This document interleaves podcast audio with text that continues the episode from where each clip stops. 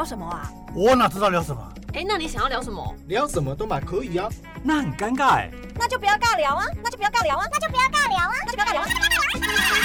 你现在收听的是佩鱼不尬聊。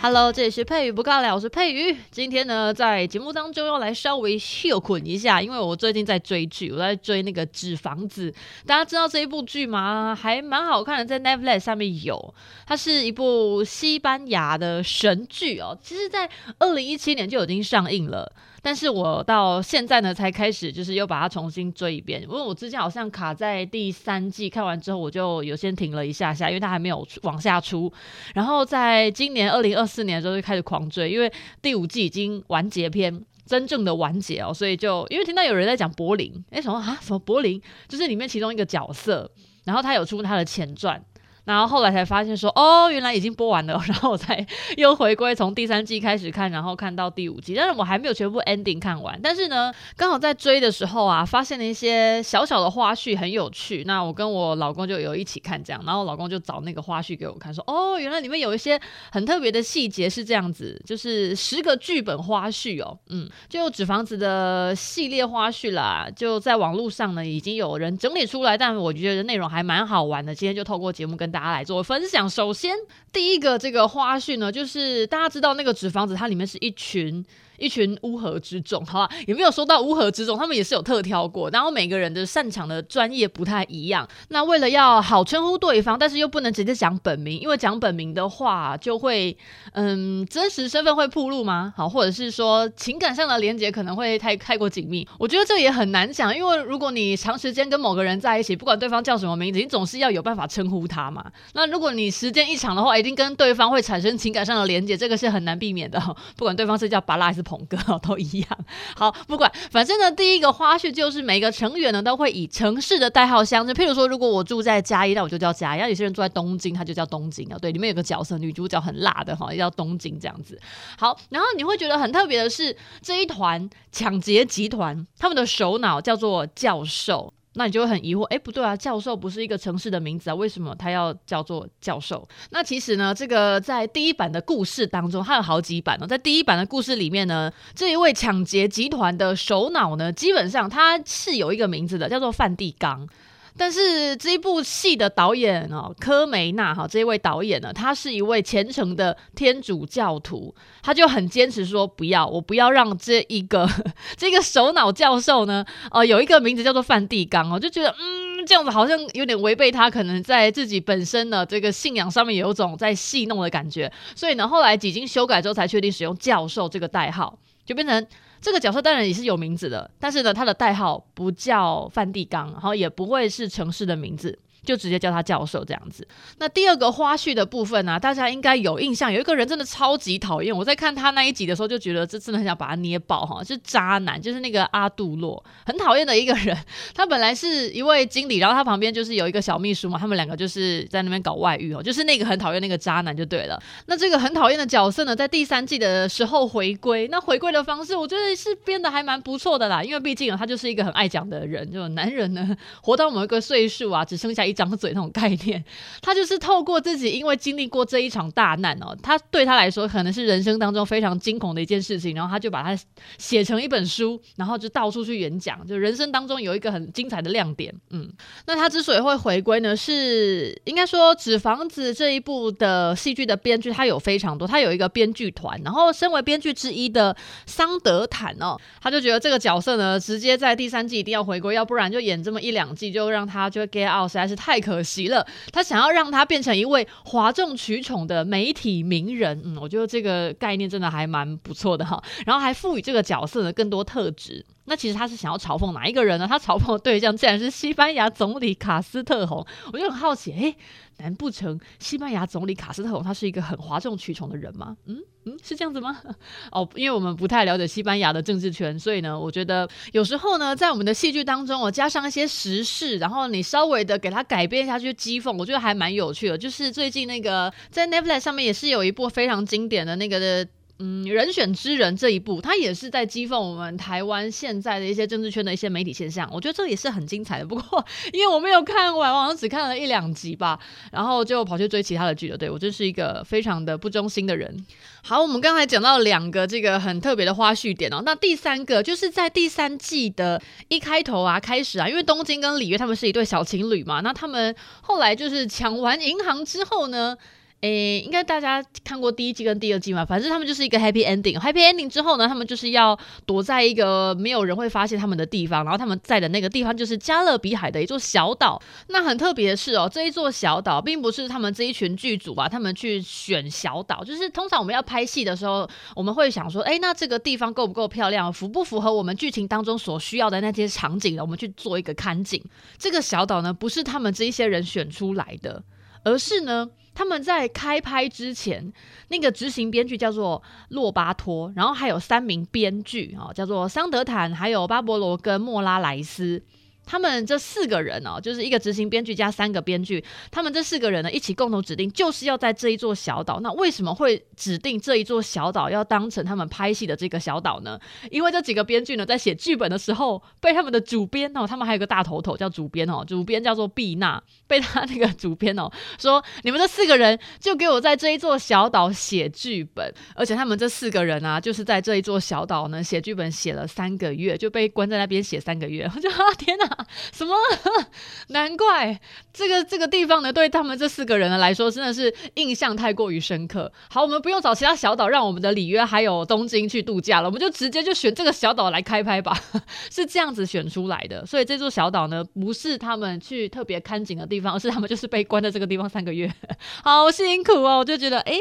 还蛮实境体验的，对不对？就沉浸式剧场啊，一定要在某个地方深入其境的，然后去感受那边的场域啊、氛围啊，然后整个生活的样态，你才能在这个地方写出很像真的有活在这个地方的那样子的一个文字。好，这个是第三个小亮点。然后第四个呢，就是 Netflix 啊，它其实从那个雅典娜电视网啊，它就买下了第一季跟第二季。大家知道吗？就是这一部神剧啊，哈，《纸房子》，它买了第一季跟第二季的串流播映权的时候呢，其实只花了制作经费的百分之十不到，就是那个时候是很便宜的哈。他们就想说，哦，那就买这一部的时候，价格并没有很高。但是呢，当他们独家续订第二季，也就是所谓的第三、第四、第五部的时候，哦，开出的那个制作费哦，有原来的二点五倍，就是整个制作呢就变得非常的庞大。嗯，好。就是钱的问题哦，就哎，当初并没有觉得很贵哈，就卖的时候并没有很卖的很贵，然后就到后面呢，就是哎，觉得这个量已经出来了哈，这一部剧这已经开始在世界上产生了一股潮流之后呢，价钱就升高。嗯，其实这样也很棒哎，就是真的写出了一部神剧，然后让全世界人都很喜欢，并且我记得好像前面第一季跟第二季的时候有翻拍成韩国片，就韩国有把版权故事的版权就买过去，然后就把它翻拍成。他们那个韩国的版本其实也是蛮精彩的。好，我们再来讲一下那个演那个奈洛比哈，奈洛比就和一个性感辣妈 奈洛比的那个那个演员叫做艾巴佛罗雷斯。好，这个很难念，实在是太复杂的名字了，就直接叫奈洛比哈，这样大家才知道我在讲谁。奈洛比其实这个角色呢，他在收到第二季的剧本的时候，他就很纠结。因为他为了这个角色的死法，哈，就是他，因为他一定会死，就是说这部剧里面呢，奈洛比他一定会就是 game over，但是到底要怎么样死呢？他跟编剧。这一群编剧争论的非常的久，当然他的争论的点不是说他不想死哦，他不想要这个角色死，不是，哦，绝对不是。但是呢，就是奈洛比他希望他的死呢，就是可以比较凄美一点点。然后比方说为波哥大或者是里约挡子弹啊，大家应该知道嘛，他他还蛮喜欢波哥大，就是他们两个有一些暧昧的纠葛哈。或者说帮里约挡子弹，因为毕竟他们后来去抢西班牙银行是为了要救里约嘛。他们一开始的那个设想的点是这个样子。那后来有看过剧情的朋友应该都知道，因为他后来就被那个甘迪亚就是直接一枪崩头哈，就是爆头这样子。那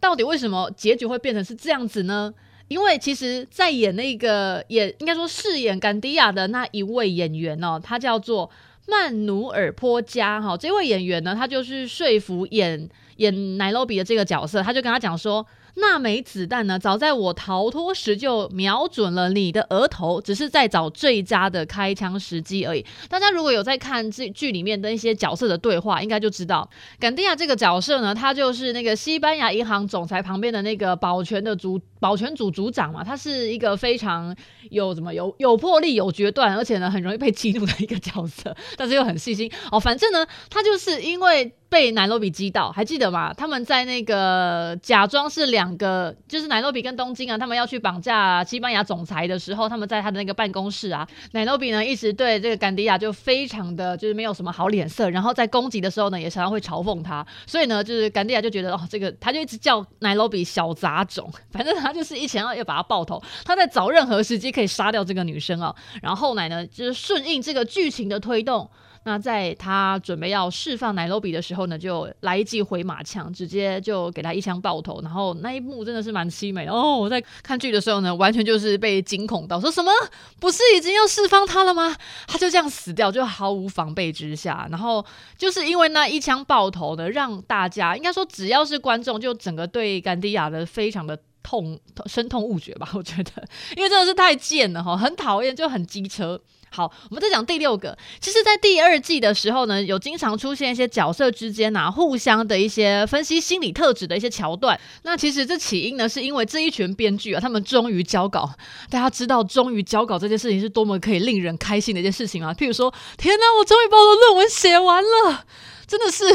真的是很想痛哭流涕，你知道吗？而且他们还是被关在那个岛上，那个孤岛三个月，被他们的主编 哦，真的是快要崩溃了。他们终于交稿之后呢，就可以返回西班牙。然后当时呢，在他们的班机上面，刚好遇到一位心理医师，就是那位心理医师是有执照的，而且呢，这位有执照的心理医师也是这一部《纸房子》剧迷，而且是疯狂的剧迷。所以呢，他们整个航程啊，都在聊那些角色的精神诊断。就是 大家可以知道吗？就是如果你是一个心理医师，或者是你可能在看一部剧的时候，里面有一些角色你想要做分析，然后刚好你又是这一位心理医师的话，我觉得你在角色分析上面一定会有非常多专业的建议。所以呢，他们在返回西班牙的这个航班上呢，他们就一直在听这一位呃这位心理医师，然后再聊他们笔下的这些角色。所以呢，这一群编剧群呢就把这一位心理医师呢，他分析剧中角色的所有的记录呢，全部都把它记录下来。然后呢，就把它塞进到下一版的剧本当中。哎，我觉得真的是。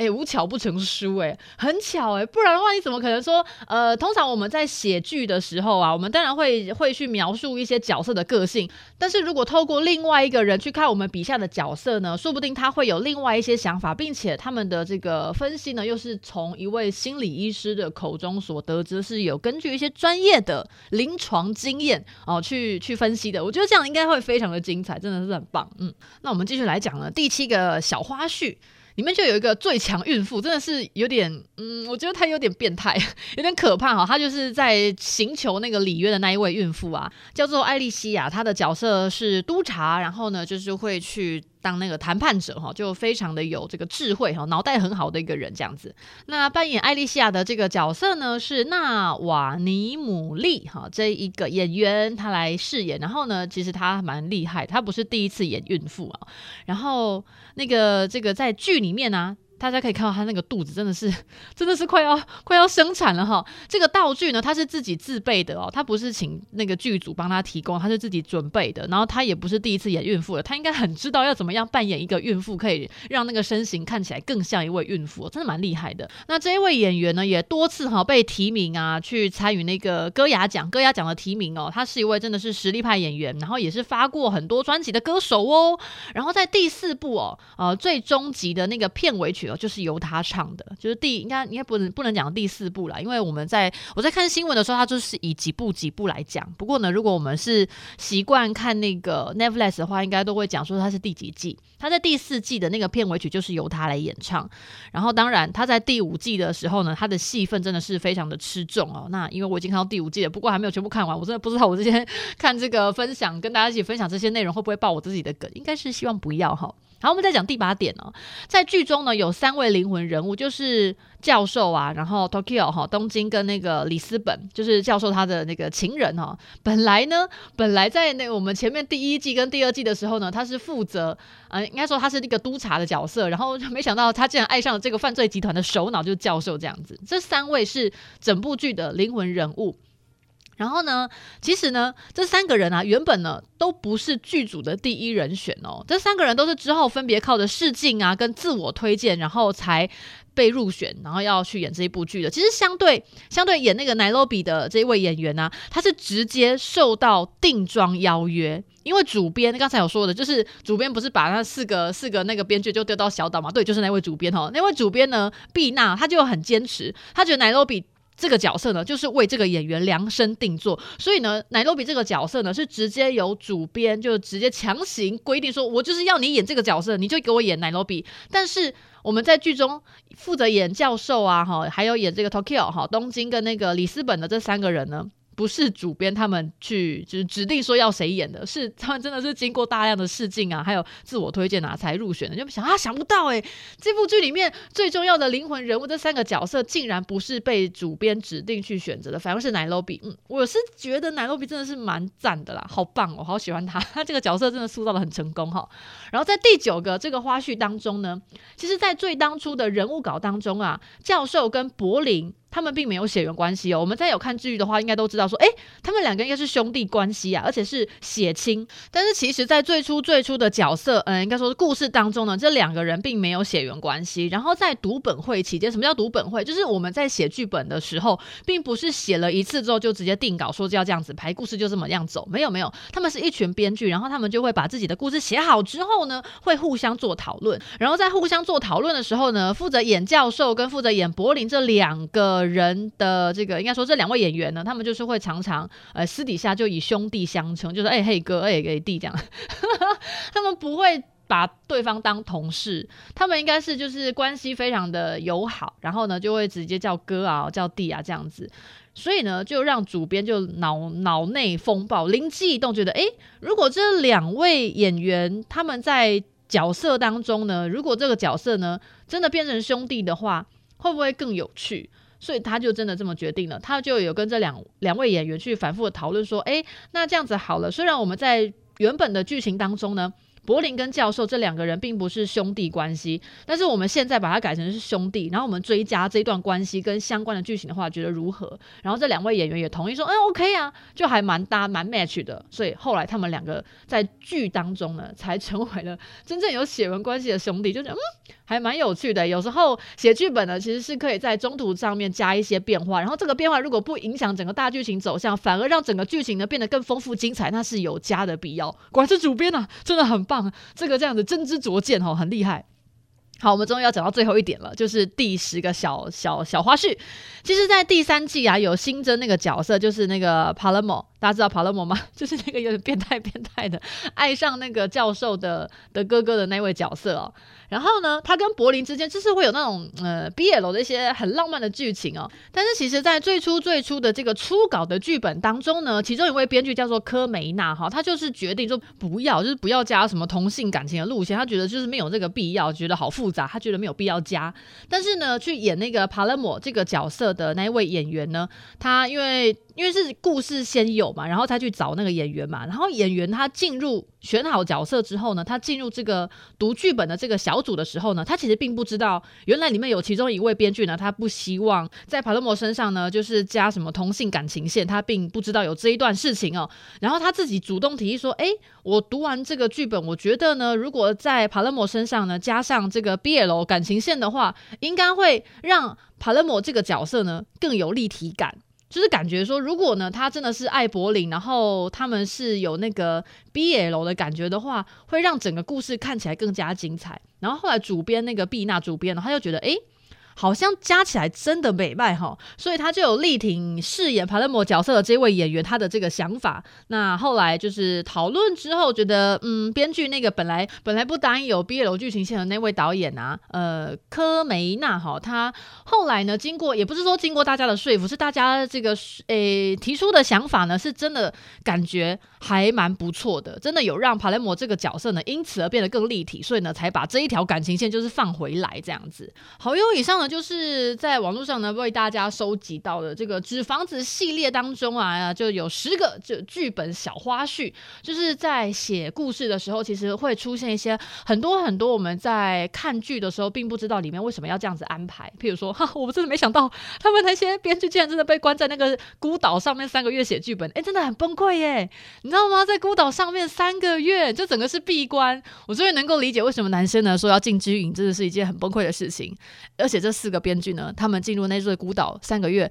他们是真的没有回来，他们是真的在那边三个月，然后才回来，不像我们就是当兵的时候呢，至少就几个礼拜可以回来一次，还可以放一下这个就是放风假。并没有没有办法放风，他们必须把剧本写完才可以放风，哎，好崩溃哦！所以真的是很精彩哈。其实还有更多一些小小的一些故事还没有找到，那如果大家知道的话，可以帮我们下面留言，我很想要知道有没有人跟我一样很喜欢《纸房子》这一部。西班牙神剧真的是太好看了！我现在准备要看第五季，里面就是应该快要收尾了吧？我第五季看到第五集了，后面还没看完，我真的很好奇到底结局会如何。然后我在网络上找资料的时候，也不太敢爆我自己的梗，我怕就是爆完梗之后看就没有那种哇那种 surprise 的感觉哦。好，因为我们今天就到这边，然后希望大家可以去追一下西班牙神剧《纸房子》，真的不灵好看，非常好看，推荐大家，欢迎大家入坑。OK，我们今天就先录到这边，拜喽。